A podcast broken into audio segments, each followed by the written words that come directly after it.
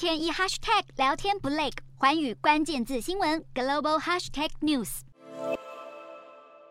中国全国人大常委会三十号召开第三十八次会议，任命前驻美大使秦刚为外交部长，原任部长王毅卸任。其实，秦刚在今年十月的中共二十大出乎各界意外晋升中央委员，成为中国外交体系中唯一跻身中央委员的副部级官员。当时就被认为是接班外交部长的热门人选。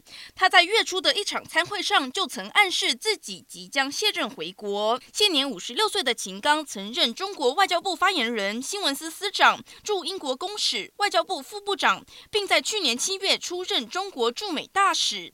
他被视为中国战狼外交的代表人物，曾不讳言自己是战狼，却批西方是饿狼外交。